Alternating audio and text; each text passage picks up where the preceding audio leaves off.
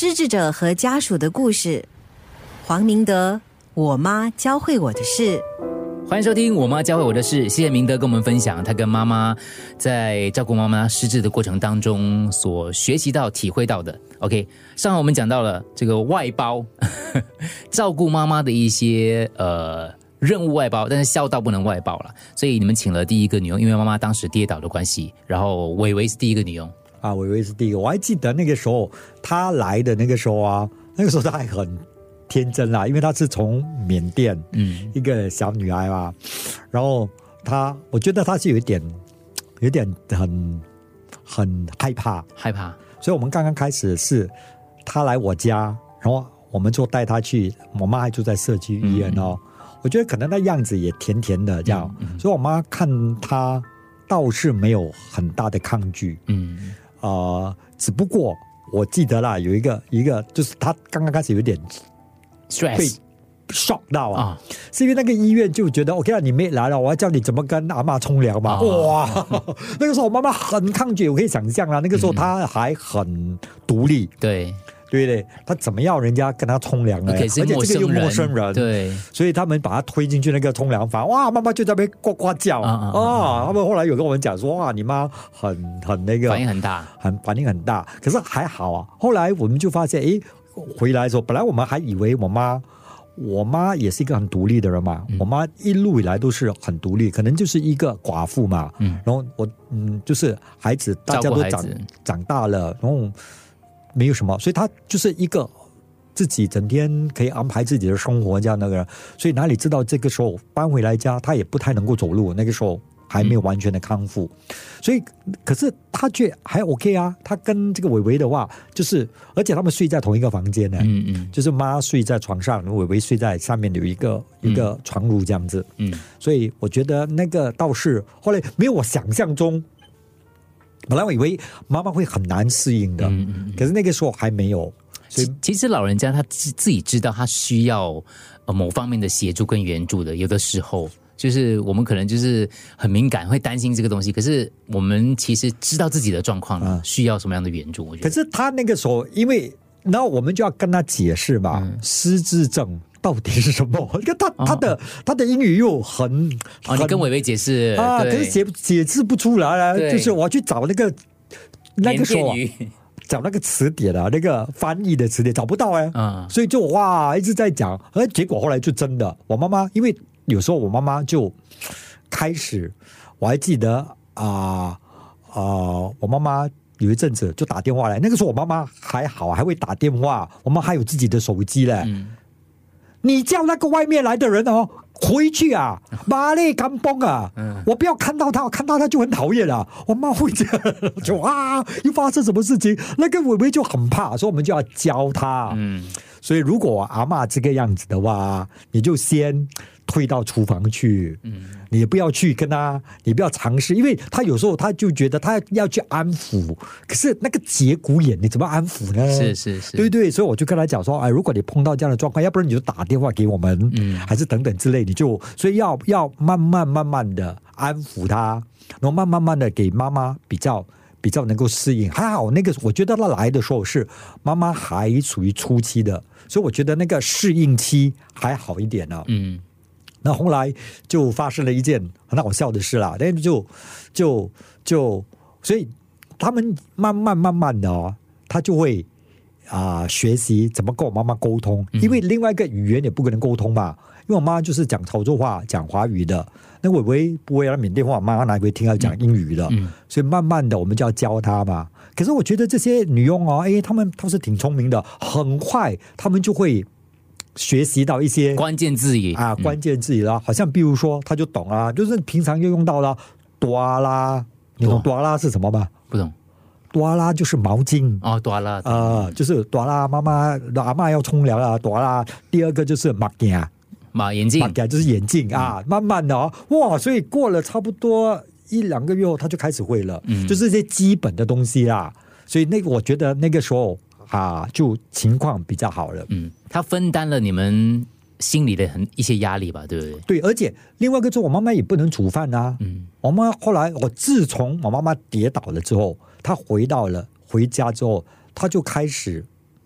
不能。以前我妈还可以还可以自理啊，还可以煮饭啊，嗯对不对？那煮饭就是后来我就问我妈妈啊，过了比较比较稳定下来，我就问我妈妈啊、有这个佣人好不好啊？我妈妈说啊、还差不多啦，嗯啊，差不多，OK 啊，还好，差不多。后来她再加上一句，她就告诉我一件事情，我妈啦，那个时候我妈还能够沟通的那个时候，她就说，你知道吗？以前我一个人在家，我是跟墙壁讲话的。哦，我就有点 shock 到嘞。我说妈，你怎么跟墙壁讲话？啊，家里都没有人。嗯，那我说你跟墙壁讲什么？跟他开玩笑啦。我就是觉得，哦，所以你你其实你就是我们孩子自己在忙自己的，你哪有你你你没有想到哦，你妈是那种。你不要讲，就这种状况啊，嗯他起码现在有一个人在家，嗯当然语言吧，他们就找到他们之间的那种可以相互沟通的那种那种啊方式啦。我觉得，所以慢慢慢慢的，诶，我就觉得伟伟就成为我们家，我们成为我们的家。后来不是发生了这件事情咯，嗯就是伟伟一一年或者两年后就要回去对，回去啦，那回去我们就我跟姐姐就讲。完蛋了，他到底会不会回来？对对啦，他嘴巴讲会回来啦，可是那个时候就很多人跟你讲很多的故事嘛，对对对。所以他尤其是我们觉得伟伟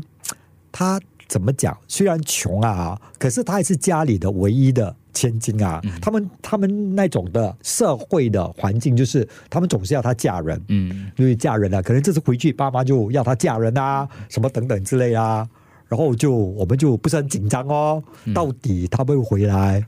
然后还带着我妈妈去机场，去机场那个，然后你还在那边，诶，没有做连线，那个时候没有连线的是吗？对对对我都忘记。总之就是我们在那边很紧张啊，嗯就是伟伟到底会回来吗？对，结果 结果后来哦，就等啊等啊等啊，终于啊从那个啊 arrival 那边哦看到伟伟来，哇！我觉得啊是我姐姐啊兴奋过，救星回来了，虽然是后来是我妈妈去抱那个伟伟啦，那个场面蛮温馨的，可是我觉得啊，应该是我姐姐最早抱伟伟的，Thank you for coming back 这样。所以你看，这个女佣在照顾妈妈的这个过程当中，其实也扮演很很重要的角色。就是你要怎么拿捏了。我记得有一个笑话，我姐姐刚刚开始伟伟来的第一天啊，后来我觉得下马威了。我姐姐讲，因为人家教她的嘛，她讲说，OK，伟伟一进来，她就跟他讲啊，你来我家，第一我要跟你讲，我们这个家哦，我妈妈是王阿妈，嗯，就是一切的东西哦，就是老妈说了算，算因为她觉得哦有的时候你要让她知道。他真正的雇主，因为这里说，如果他把他没有把那个老人当成是他的雇主的话，他可能你那的心态可能就不太一样啦。所以我觉得第一个，我姐姐讲的对啦，就是这个家的我妈妈就是我妈妈，嗯。一切与我妈说了算。嗯，第二个就是哦，所有我家的东西哦，即使是放在桌子上的一毛钱都不是你的，嗯，只要有一天发现哦，你拿了的话，我们马上送你回。嗯，有一点有一点先小人后君子的啊对对啦。可是我们因为听过太多的个案了了吧，而且你也不要试探人性，对，有的人就是规则先讲在前面，对我觉得先把大家先划哎，清楚也人家从。这么穷的家庭来开始，你你放在旁边这种什么五五块十块钱，对他们来讲可能也是，哎，慢慢加起来是很大的一个数目哦。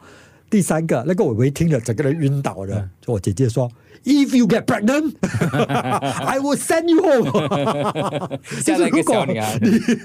那那个伟伟就整个人哦，因为她少女嘛，她说啊，no no no 妈，no no no 这样。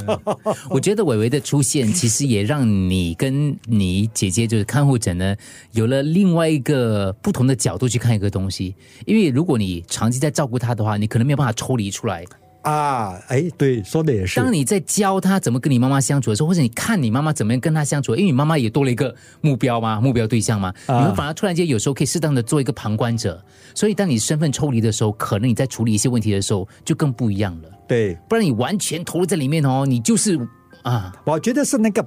怎么拿捏那个平衡。，对对，就是第一，我们刚才讲的这个女佣不能够完全的取代。是哎，其实一样的，跟你请女佣照顾孩子也是一样。我们听过吗？对对很多到最后，那个孩子跟那个女佣亲了，嗯跟自己的父母反而不亲了，也有这样的一个状况。所以是你要你要摆正你的那个观念，嗯就是他来是那什么是他做，什么是他没有做。对对好像我们所以几样东西我们是很坚持的。譬如说晚上啊、妈妈要睡觉之前的那个时间，其实是我跟我姐姐跟我妈妈三个人的。嗯就是我们有一个祷告的时间啊，让我妈妈，其实我妈也不太懂这种宗教的东西啊，因为呢，我妈一路以来都是拜观音这些的嘛是。那我们现在跟她祷告，可能她的观念里头，耶稣就等于观音，也说不定啊，不知道。可是我们的目的就是那个晚上，就是让她在一个比较啊、比较平和。对不对的那个状态，一个祷告结束他一天的生活，所以那个是我们亲子之间的。嗯那礼拜天我们也带我妈妈出去吃，我们就通常就不叫那个女佣一起去，因为我们要给她一个 break 嘛。是然后我们自己也觉得，哎，我们要就是你要有一点知道你自己的那个角色到到底在。第二就是你也要，当然我我我自己的看法啦，就是你要对你的那个女佣要怎么讲？你要好好的照顾她，嗯可是你也要懂得画那个 boundary，对对她毕竟不是你的家人是的那一种，所以那种的你要怎么样去拿捏哦？我觉得那个也是我们学到的一个功课啊。对，因为妈妈的这个病的关系，让你多了这个机会去处理一个你可能以前完全不会碰到的一种人际关系。这种你跟女佣之间的人际关系啊，这个是很很特殊的一种关系，对对对，很特别的，很特别的。对。失智者和家属的故事，黄明德，我妈教会我的事。